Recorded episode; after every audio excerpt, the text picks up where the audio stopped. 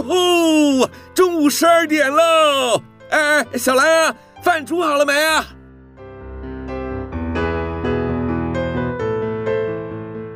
您现在收听的是云端新广播，FM 九十九点五 New Radio，最自由的新声音。现在收听亲子加油站，有办法改善小兰跟我的亲子关系吗？应该有机会吧。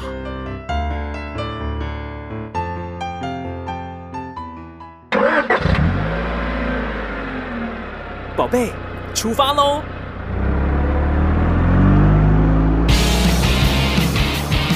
亲子加油站，帮您加满教养正能量。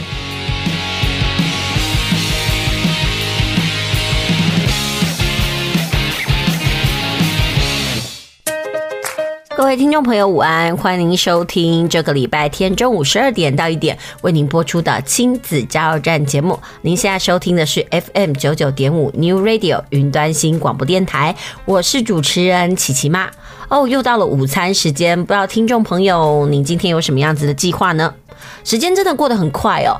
呃，亲子加油站节目呢播出至今呢，我们已经满一年喽。哦，今天呃，今天呢可以说是我们满一年的日子。哇，真的是转眼间一年五十二个礼拜哦，琪琪妈不免觉得哇，时间过得好快。呃，既然我已经做了大概有五十集的节目哦，这个东西真的是一点一点的累积啊。呃，虽然最近的节目呢，琪琪妈都把心力呢放在这个所谓的书籍介绍上，不过呢，大概等到疫情再趋缓一些些，我可能就会开始邀来宾，然后希望邀请他们呢一起来跟大家聊一聊。职业这件事情，因为我觉得，职业探索呢，一直都是人一生当中呢很重要一件事情。比如说，你想要做什么样子的工作，那那个样子的工作呢，需要具备什么样子的内涵，我都会希望呢，孩子能够多一点认识。呃，比如说，他可能懵懵懂懂的就告诉你说，诶，他想要做电竞，呃，电竞呃的选手。那我就会希望孩子说，诶，如果你想要做电竞选手，那你是不是应该要了解一下电竞选手应该具备什么样子的能力，而不是只是觉得，诶，那个工作听起来不错，而我去接触。其实很多时候呢，我们对于职业的陌生呢，才会让我们在进去之后呢，才发现，天哪，原来跟自己想的不太一样。所以呢，琪琪妈还是希望说，能够在节目当中邀请各行各业的爸妈一起来分享他们职业的甘苦谈，也告诉孩子，诶，他们在这个工作的过程当中有哪些成就感？因为我觉得告诉孩子哦，哎，我们在工作上有什么样成就感是一件很重要的事。嗯，不要为了五斗米折腰。但是如果我们也可以在工作当中呢，找寻到我们的乐趣的话，我觉得这漫长的职业生涯呢，可能会觉得有趣许多。好啦，那因为时间已经进行到了这个十月份嘛，那下个礼拜呢就是国庆连假，对很多人来讲呢，可能会觉得说哇，又有一段连假。但是呢，对于这个国中小的家有家有国中小的这个家庭来说呢，可能这个十月份的连假就不太开心。为什么？因为呢，在这个十月的连假之后呢，他们紧接而来的就是面对的是第一次段考。呃，说到了断考这件事情啦，我说真的，可能从小到大，我们对于考试呢都不免觉得很恐惧。为什么？嗯，因为成绩嘛，就是很赤裸的呈现我们所努力的结果。那有时候呢，也不是说不努力，只是说考运太差，或者是说对于试卷。呃的书写不够熟练，反正总之有很多很多的因素。那因为前些时候呢，就是暑假的时候呢，我们进行了很多很长时段的这个线上教学，那所以有很多的家长啦，甚至老师就抱怨说：“哎呀，好不容易回到了这种实体上课，但是孩子的心都飞掉了，花了好长的时间呢，才让孩子定力。那现在好不容易定完了心，现在紧接着呢，又要开始啊面对这个段考，所以呢，孩子学习。状况怎么样呢？嗯、可能就是在考试过后呢，我们就可以知道啊、见真章啊。好，但是不管怎么样，总希望呢，呃，每个孩子在学习的路上呢，能够找到属于自己的步调，而不要这么的忐忑。呃，把考试呢视为畏途。说真的，我们什么时候才能够去解脱所谓分数的枷锁？我想哦，除非是真的。呃，家长自己的心理要够健全，或者是说，哎，我们真的真正的体认到所谓考试的意义哦，我们才能够脱离那样子的魔咒吧。好啦，那这个礼拜想要跟大家聊什么呢？哦，今天呢想要跟大家聊聊一套书哦。为什么说叫一套书？因为这套书呢总共有四本，然后呢是这个小麦田出版社出版的。诶，为什么叫小麦田？呃，因为麦田出版社大概出的书都是为大人。那今天要介绍的是专门为小孩出的书。这套书我个人觉得很特别，因为呢这是一套呢呃要建立孩子思辨能力的桥梁书。呃，所谓桥梁书是什么呢？就是我们要过渡到正式的书籍当中的一个引介，就是说算是前期作业。那这套书在讲什么呢？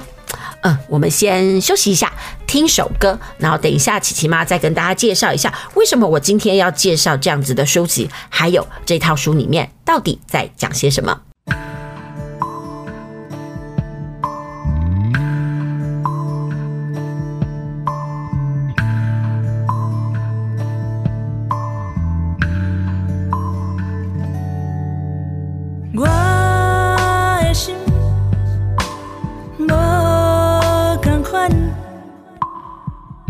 一朵花蕊在开，有一阵香味飞出来。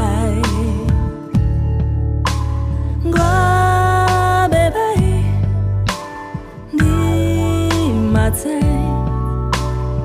甘愿用所有时间，互你一个未来。看看爱，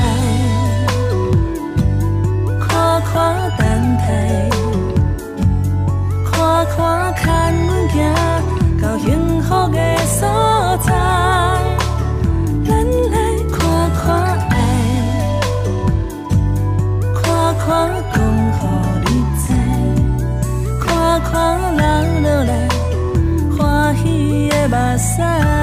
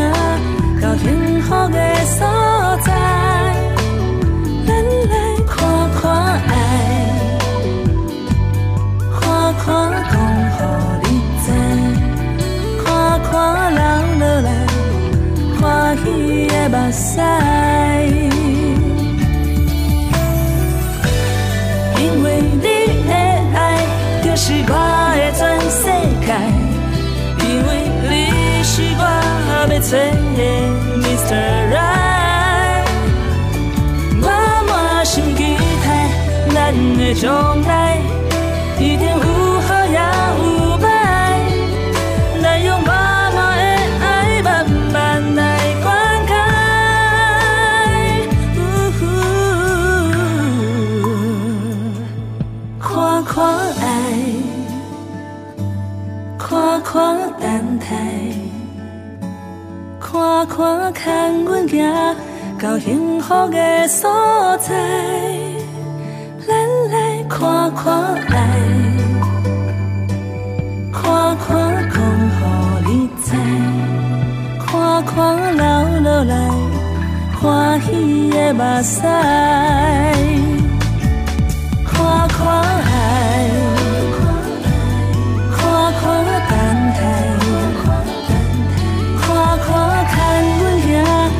幸福的所在，咱来看看爱，看看讲予伊知，看看流落来欢喜的目屎。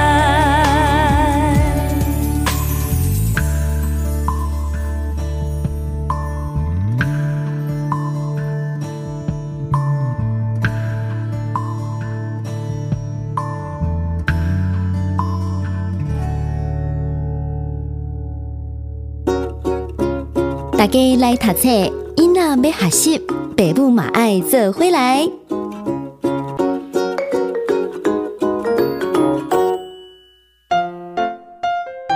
欢迎继续回到我们的节目哦。您现在收听的是 FM 九九点五 New Radio。云端新广播电台在每个礼拜天中午十二点到一点，陪您一起度过的亲子加油站节目，我是主持人琪琪妈。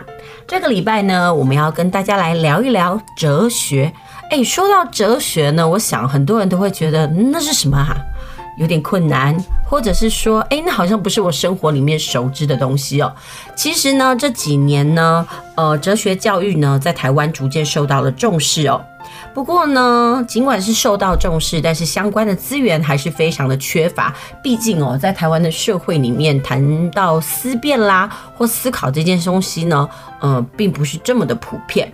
不过呢，这个有一个团体叫做哲学新媒体，他们自从成立以来呢，就集结了很多的有志之士，他们对于哲学的教育啦，或者是哲学的普及呢，有相当的热忱呢。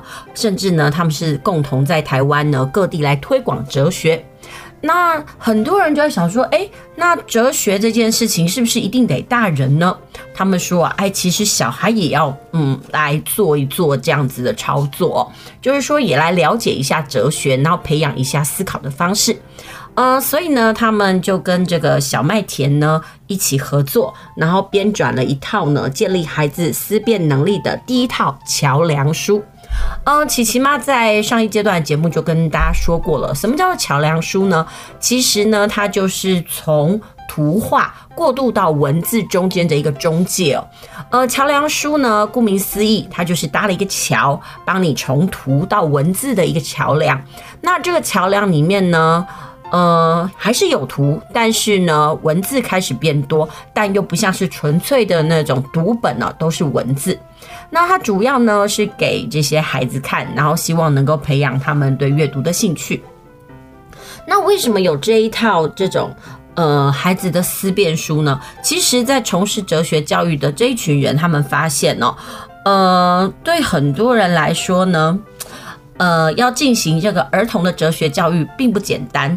呃，最主要的呢，就是读本跟教材的缺乏，所以他们才想要编这样子的故事。那他们觉得说，其实啊，很多时候我们对于哲学这件事情，不要把它想得太殿堂化、太困难。其实，在生活中去思考呢，它就是一种哲学。那在这一套书里面呢，它总共有四本。那这四本呢，非常的适合这个中低年级的孩子来观看。呃，比如来说，它的第一本的名字叫做《原来大家都不一样》。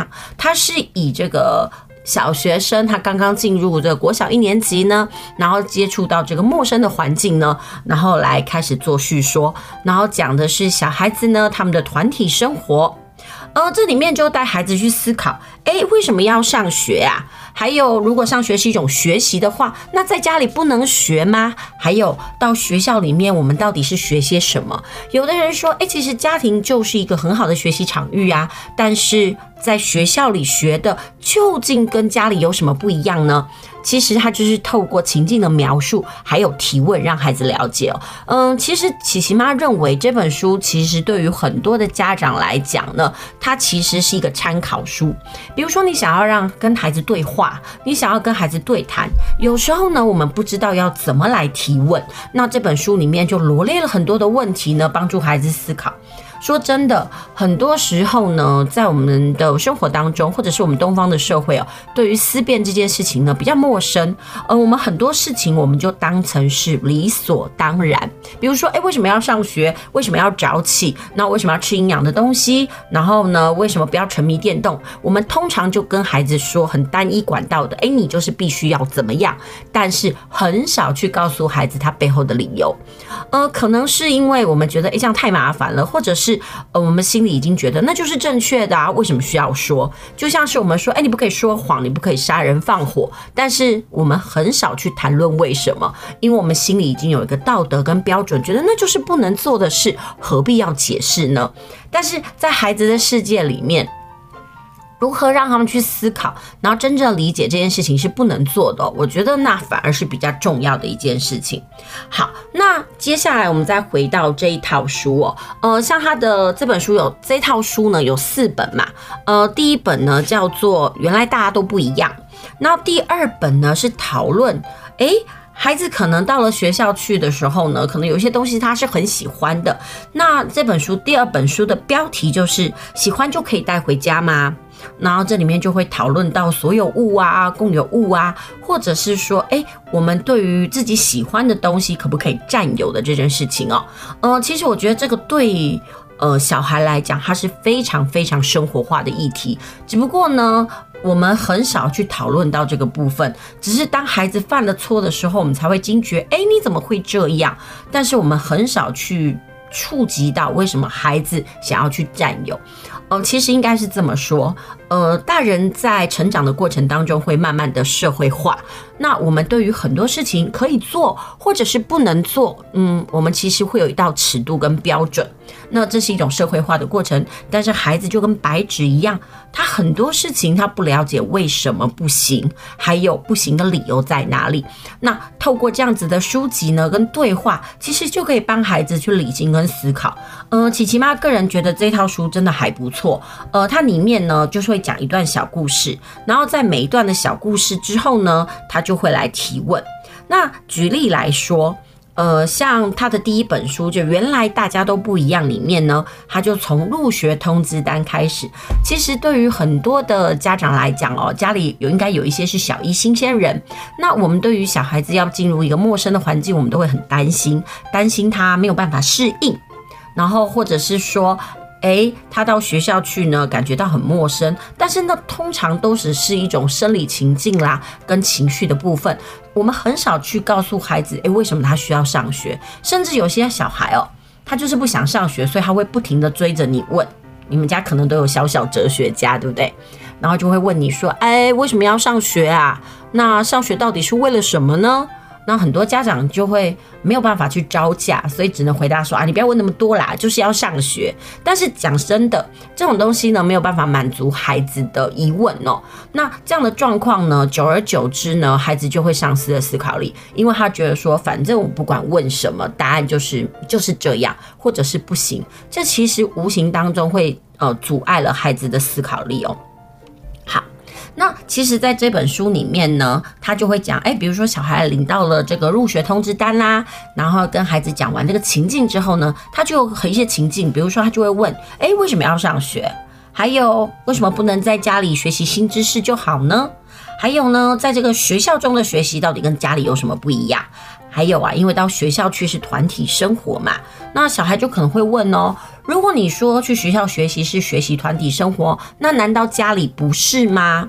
那另外的他还会问，那如果是很多人在一起的，是不是就一定是团体生活呢？还有团体生活多了，跟一般的生活到底有什么样的不一样哦？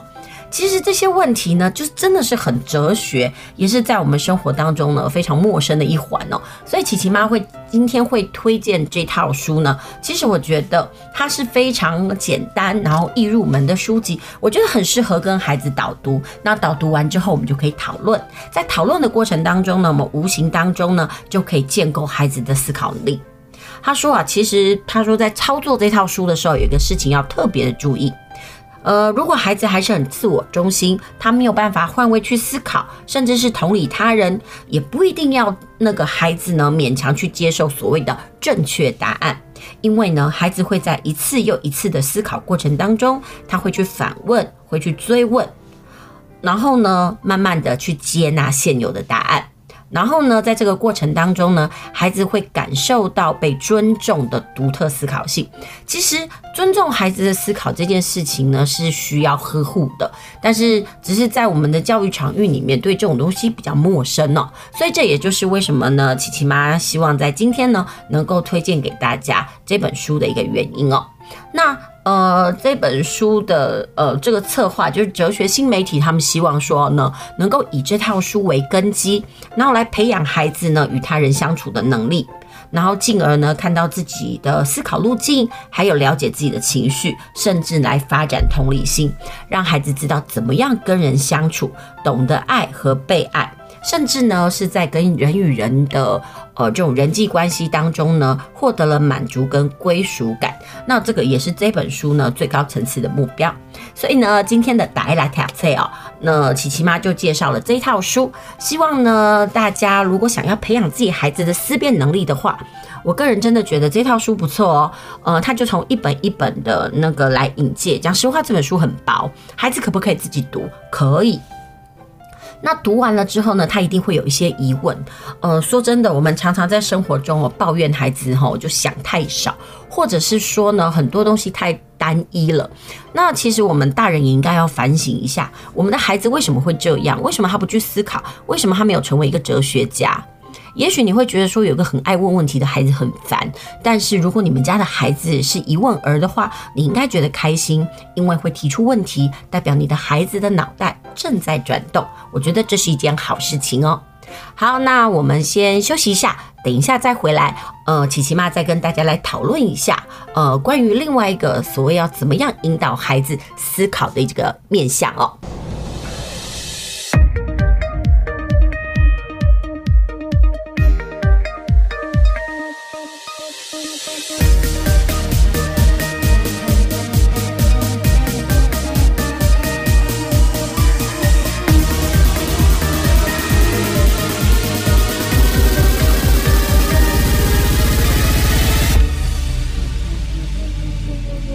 坐着一班的夜快车，一班上北的夜快车，在阮的心的起行，前途茫茫拼输赢，窗外气味的人影，想着无惊的心情，敢讲这是阮的命，离开故乡来打月台上的叮铃声，声声催阮要去行。心内着心内的痛苦孤单，我会认真来打拼，为着好行的生活，不惊。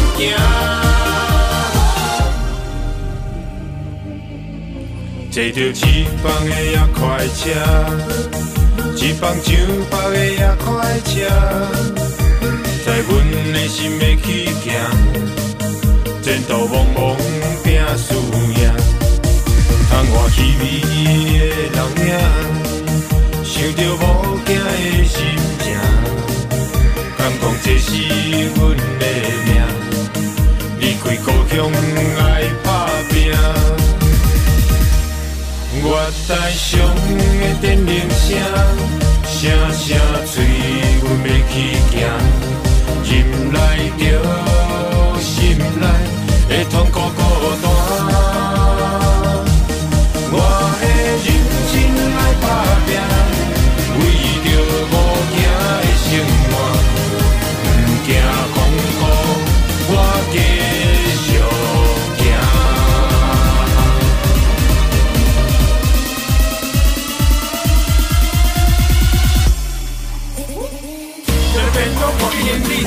放水前就摆个快车，我看到这个相片，一切看到天边全部爱放下。这个满路谁人知影我是这个社会负责是老大。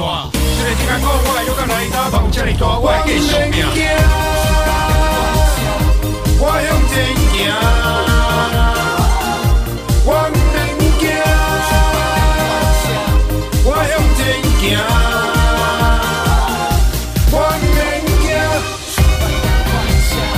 我向前行我我向前行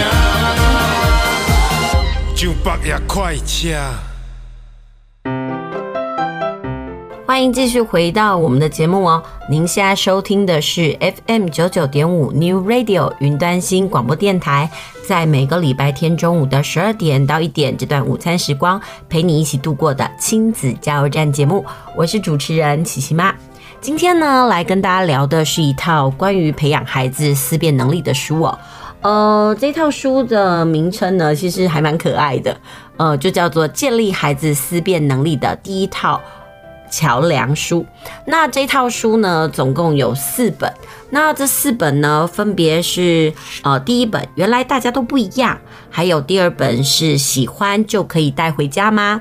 至于第三本是为什么要合作，以及第四本为什么要感谢别人？我觉得这些东西呢，都是生活当中呢，我们希望培养孩子的一种心态。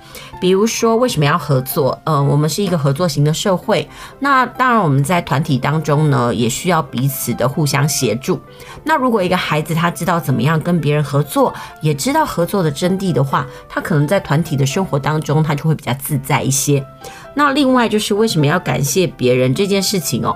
呃，我觉得这几年呢，我们常常在抱怨哦。呃，比如说在大陆呢，就有一句话说：“啊，我养了一个白眼狼。”就是代表说，他养了一个不懂得感恩的孩子。究竟感恩是什么呢？我们都会觉得，在我们传统的生活里面呢，感恩是很理所当然的事。但是其实哈，不管是怎么样哦。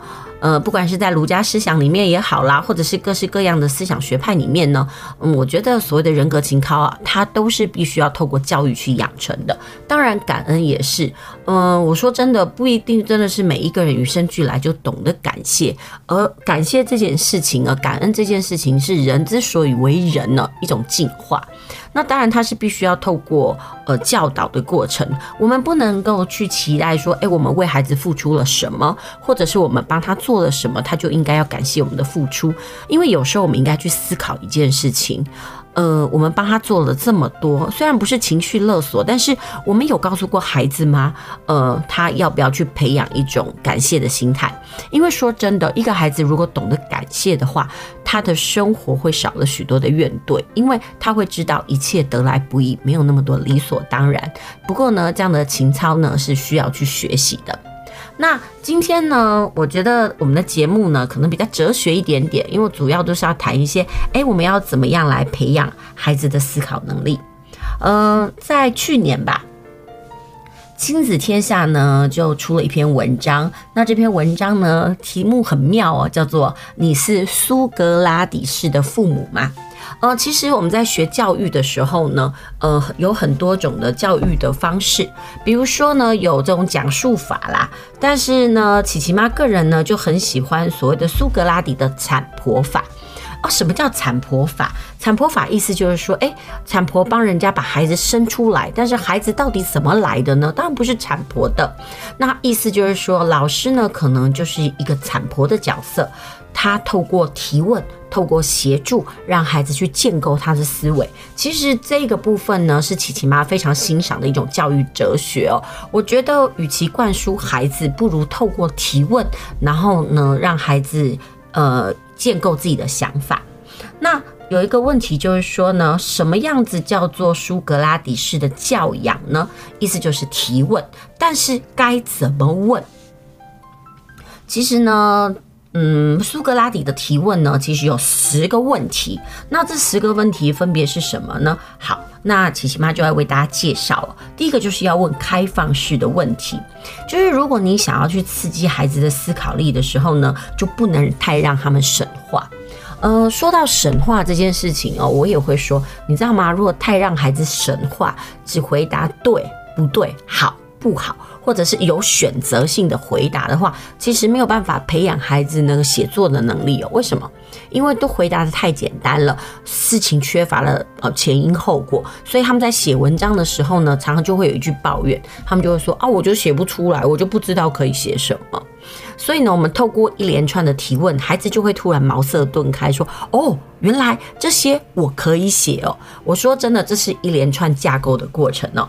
所以呢，在苏格拉底的呃苏格拉底式的父母里面的第一个要项就是你要问开放式的问题哦。举例来说，比如说，嗯，你要问问题的时候呢，比如说他就有提到一个例子，就是说，比如说家里没有菜了，然后那个我们就可以问孩子啊，诶，你觉得我们该去哪里买什么好呢？而不是很单一的说，诶，你跟我去买东西好不好？因为你跟我去买东西好不好，孩子的选择就是好或不好啊。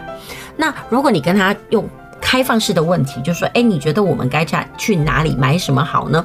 那接下来孩子可能就会跟你讲传统市场啦，或者是这个超级市场。或者是他甚至告诉你，哎，家乐福或全联，那这时候还可以继续问哦，哎，你为什么要选择那些地方？那是不是在无形当中就可以让孩子来训练表达力跟思辨能力？然后甚至呢，可以说出他们的选择。我觉得这是就一种呃很好的这种表达训练。好，那除了这种开放式的问题之外呢，第二个就是要问孩子为什么，让孩子进一步的思考这个因果关系，也就是我刚跟你们呃跟呃听众朋友解释的，比如说你要问他去买菜，你要去哪里买菜，那为什么要去那里买菜？然后问完了之后呢，你也可以来问孩子的感受，比如说孩子今天被骂了，你可以问他情绪，诶，你被骂了，你的感觉怎么样？那为什么不好呢？呃，我真的觉得一个人如果懂得去分辨自己的情绪，表达自己的情绪的话，他的生活呢会比较健康一点。因为讲实话，现代人哦，就是工作压力很大，然后生活压力也很大。那如果他没有办法去理清自己的情绪的话，他可能就会陷在那种悲伤啦、痛苦的或者是沮丧的漩涡当中出不来。但是如果他能够理清自己的情绪的话呢，对孩子来讲哦，这是一件比较好的事情。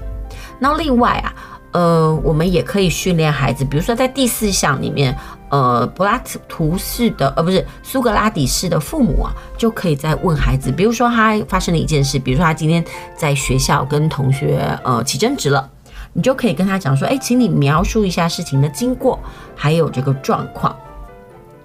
那这样的过程当中，我觉得其实这还算是一个蛮高品质的亲子对话。比如说，你除了可以了解孩子他到底在校园里面遇到了什么问题，你还可以去了解一件事情哦，就是这件事情发生在他身上，他到底是怎么样去看待的。然后同时呢，也可以透过这样子的过程，然后去引导孩子的想法与价值观，甚至你可以解答他的疑惑。那其实呢，琪琪妈每天呢，有时候我就在小孩放学的时候呢，或者是在他们去上学的过程当中，我就常常会问哦，诶，你喜欢我在你上学吗？然后你觉得你最喜欢跟我在这个上学途中做什么事情啊？然后还有呢，跟不同的人在你上学有什么样的不一样？也许你会觉得说，哦，这妈妈真啰嗦诶，每天忙得忙死了，怎么那么多问题？但是我必须说，你的提问呢，就是有一句话说得很好，叫量变带来质变。在这样不断的提问的过程当中，无形当中呢，你会跟你的孩子的情感更加亲密，甚至呢，你会对他呢非常的熟悉。比如说，孩子有一丁一点的改变呐，你就会很。呃，能够掌握，比如说他的沮丧、他的快乐，你都可以了解。我觉得这是在养儿育女的过程当中呢，呃，非常甜美的一个过程。那在第五个的呃苏格拉底式的这个父母里面呢，他有说啊，甚至你可以去呃做一个叫做询问或者是调查式的问题。举例来说，有些孩子的表达能力可能不是那么好，你问他什么事情呢？他可能前因后果啦，或者是那个语序啊、时序讲得乱七八糟，会讲得支支吾吾的，或者一直不停地绕圈圈。所以这时候呢，父母呢可以用单刀直入的方式，直接问孩子：“你究竟想要什么？”这样呢，可以了解孩子的想法，也可以找到他内心的动机跟渴望。然后呢，如果可以打开孩子心中的谜团的话，你就可以做更深层的讨论。因为有时候呢，说真的，孩子真的没什么心机，即使有呢，也是小奸小恶。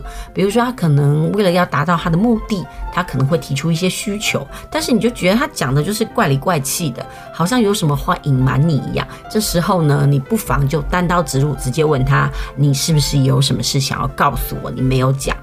因为呢，你的这个问句呢，其实无形当中呢，就给了孩子机会，让他跟你直接表达。我觉得这个是一件很重要的事情哦。好，那这前五个问题之后呢，还有一个可以问问孩子关于行动的问题。比如说，我们刚刚之前的问题都是问想法嘛，那接下来你可以问孩子说，诶，比如说他有个什么事情啊，那你就问他说，啊，接下来你打算怎么做？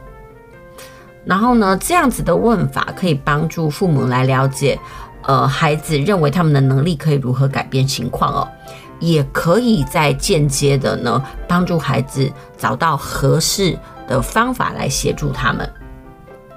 通常他就说啊，在调查式的问题之后呢，就可以问这个行动力的问题，比如说，哎，孩子有支支吾吾的嘛，你就问他说，你到底想干嘛？他跟你讲完之后呢，你就告诉他，那接下来你想怎么做？好啦，那除了这些就是已经是事实上的问题之外，我们还可以问孩子什么呢？在第七个部分呢，就是你可以问他假设性的情境问题。呃，有时候我们要培养孩子同理心。那我们都跟孩子说要换位思考，但是怎么样换位思考？我觉得有一句话很好用，就是如果是你，你会怎么做？然后这件事情发生在你身上，你会怎么想？如果有时候你没有这样开头，孩子很难去想象，如果我是别人时候会怎么样。好，那问这个假设式的情境问题的时候，有时候呢，比如说孩子可能做了一件事情，他就有点懊恼，那。嗯、他没有办法去抒发的情绪，或者是他可能觉得很不对，但是事情就已经过了，怎么办？你可以问他，诶，那如果再来一次，你会怎么做？这可以帮助孩子站在不同的立场，或者是不同的角度、不同的处理方式上去思考哦。那孩子可以重新再醒思一下自己的处境跟做法。那我觉得在这个部分呢，可以培养什么？其实可以培养孩子的自省能力。其实，在这个八大智能里面，自省能力呢，其实是一个人进步的一个很重要的动力。但是我必须说，不是每一个人都拥有自省智能。那这个东西呢，我们也可以透过锻炼来培养孩子。然后接下来呢，还有这个三个问法。好，这三个问法是什么呢？你可以问一问有没有这种无穷可能性的问题。比如说呢，举个例子来讲，那我们可能刚刚出去玩啊，你下次可以问孩子说：“哎，那你下次放假想要去哪里玩？”可以帮助孩子养成弹性思考事物的可行性哦，甚至是可以养培养他们的刺激以及创意。然后同时呢，我们。呃，其实，在一零八课纲啦，甚至是未来的生活，我们都很希望孩子有解决问题的能力。那所以，我们也可以问孩子解决对策。比如说，孩子遇到问题，我们不用急着出手，我们可以问他：哎。嗯、这些事情你有什么样解决的方法呢？在无形当中，透过对话就可以训练孩子解决问题的能力。因为有时候孩子可能想的不够多，那我们可以透过呃对话之后呢，让孩子去思考有没有另外一条路，或者是说他哪些地方想的不够周全。然后呢，有时候呢，除了问题以外啊，孩子有时候做一些事情可能。不是那么符合父母的标准，或者是未尽如人意，这时候我们也可以问一个问题，就是，嗯，当你发现孩子事情没有做好的时候呢，或者你想要跟他们强调他们应该知道或重要的事情的时候呢，可以用一个一句话做开头，叫做，哎，你记不记得怎么样啊？其实你问孩子记不记得一个概念是唤醒孩子的记忆，同时呢也提醒，总比说你直接单刀直入的指责他说，哎，你为什么没有念书啊？这样来得好一点，我觉得其实这样可以无形当中呢减少很多亲子之间的争执啊。所以呢，意思就是说，无论呢孩子怎么样回答问题哦，呃，有一个最重要的心法，就是我们要学提问的技巧，但我们也要有一个很重要的信念，就是孩子不管他怎么表达，你都要嗯传达一个信念，就是我对他们的信任。呃，同时你也可以在这样的对话当中呢，呃，趁机强调你认为是一些重要的原则。那在这样的过程当中呢，我们可以透过对话来帮助孩子适应这种变动的世界哦。那我就觉得说，苏格拉底呢，他不愧是这个西方的那个哲人，我们甚至说哦。呃，他是那个东方的孔子嘛？其实孔子也是会对学生做提问，只不过有人会去说啊，孔子的提问法跟这个苏格拉底的提问法还是有不一样。其实孔子讲完半天之后，他说教式还是比较强一点的，但是苏格拉底会觉得，所以答案就在你身上，他只是透过了一连串的提问，然后来告诉你答案。好啦，那希望我们今天的这个苏格拉底式的提问法呢，呃，可以就是帮助父母亲们，比如说在跟孩子沟通的时候呢，可以有更多的选择。其实就是，呃，我们要怎么跟孩子对话？呃，威权式的教育毕竟已经呃慢慢的式微哦。现在我们都强调说跟孩子做朋友，但是怎么做朋友呢？而不沦为溺爱。嗯、呃，那我就觉得跟怎么样跟孩子问问题哦，是一件很重要的一个方式。好啦，那我们先休息一下，我们听首歌，等一下再回来。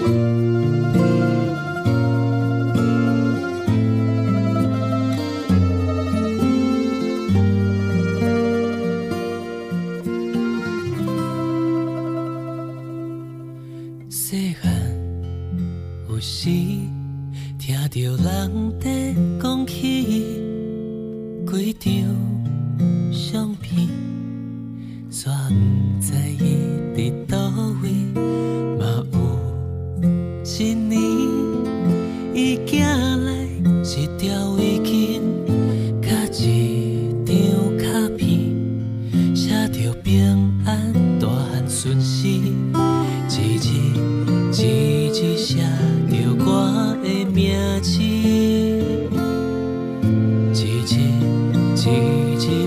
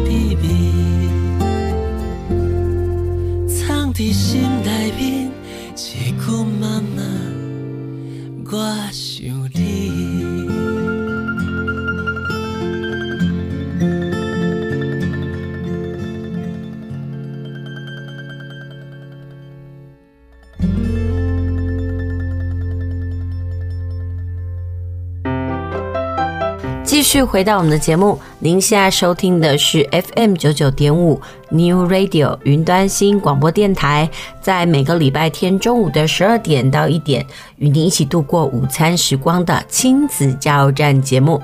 今天呢是这个十月三号，不知道听众朋友呢进入了光辉的十月呢，你人生有什么样子的计划？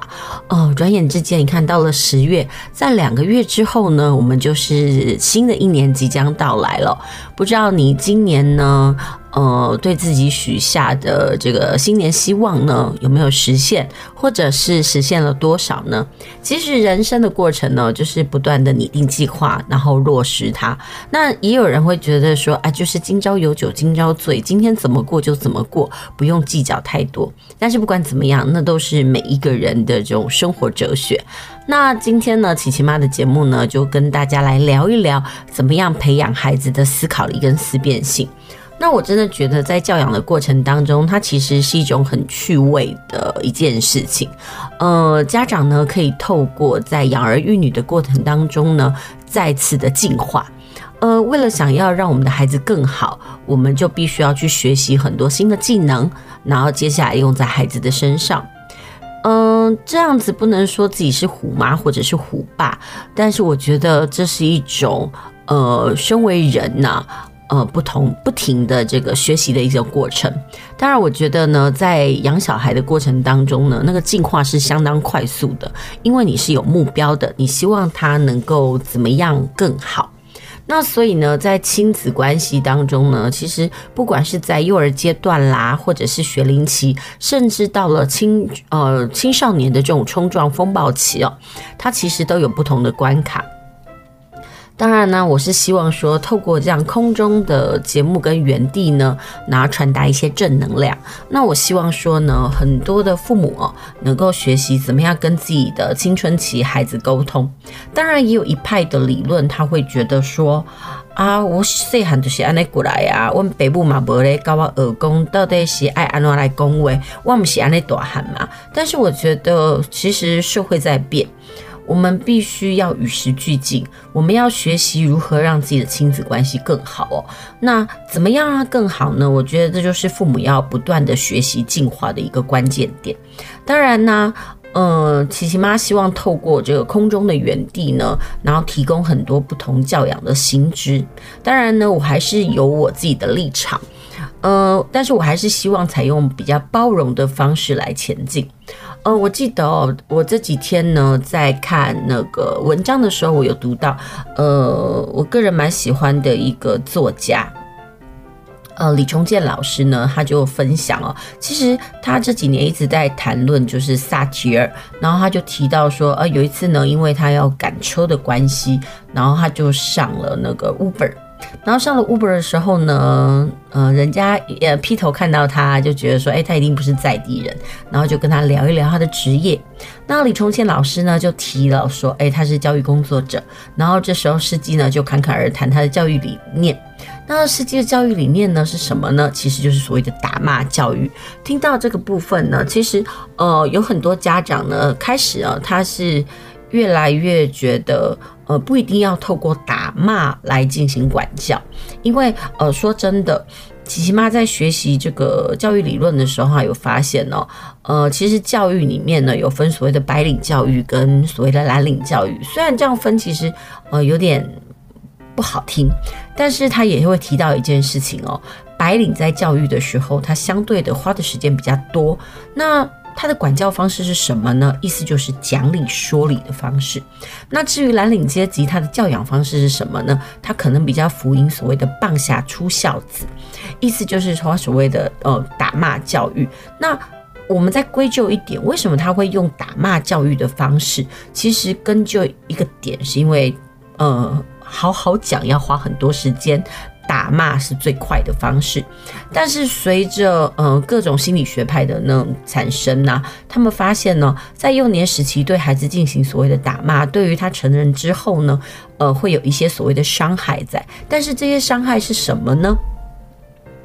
有的时候呢，可能终其一生呢，我们没有办法发现我们童年的伤口。但是有人呢，他可能在各个人生的成长阶段里面，他发现了，哎，原来他有人生有一些坎，有一些关卡过不去，是归咎于小时候的那个教养方式。但是不管怎么样，呃，我们都可以透过成年的自己来疗愈幼儿的我们哦。嗯、但是除了这样子的学派以外，嗯、在那个李崇宪老师他的脸书分享里面，他就发现，其实他很心惊的一件事情，就是说，没想到呢，打骂教育呢，虽然呃，在很多的亲子演讲里面呢，就一再的呃去强调，他可能会伤害到孩子的心灵，甚至是他们的脑部发育，但是还是很多人呢会进行这样的方式，但是也不能责怪这样子的家长，为什么？因为说真的。他们就是被这样子方式给养育长大，所以他们会觉得我也是这样的长大了，有什么不对？当然，我就说啦，养儿育女的过程是一个人在进化的过程嘛，所以每一个人都有每一个人的教养观点。那琪琪妈呢？虽然我有自己的立场，但是我还是尊重大家各自的教养方式，因为说真的，人是不同的个体。那不同的个体怎么能够要求他用单一的教养方式，然后就能够达到呃你要的目标呢？有时候我们会说啊，呃，幸运的人可能会养到梦幻型小孩，但有些人呢，可能是啊、模考比较多，他会养到的是模娘精。当然呢，琪琪妈觉得。呃，在当妈妈的过程当中呢，并不轻松。但是我觉得这样的不轻松呢，其实也是人生的养分。呃，可以透过不同的经历呢，去感受孩子的成长。甚至有时候我会发现呢，好像是我的童年再重新来一遍，然后一种被了解的感觉。嗯，其实我非常享受在教养的过程当中跟我的孩子当朋友。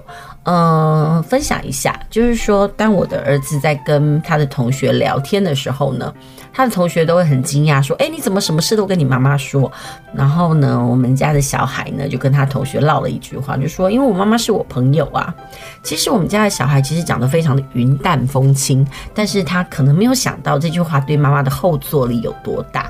我说真的，不一定孩子说我爱你，但是你的所有的行为，他都看在眼里，或者是你的努力，呃，在他身上产生的作用。我觉得这就是对所有的爸爸妈妈来讲哦，呃，就是一种感动跟收获吧。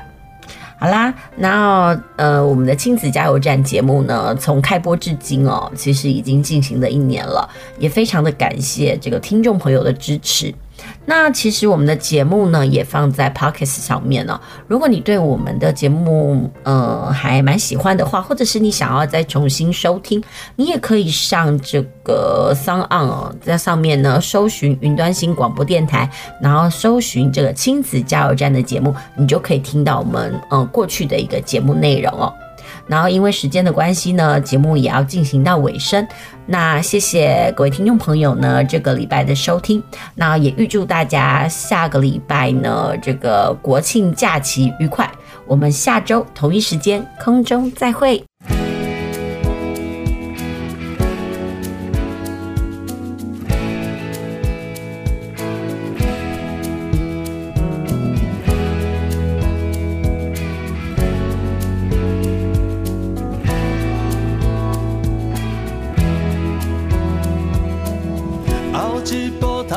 真正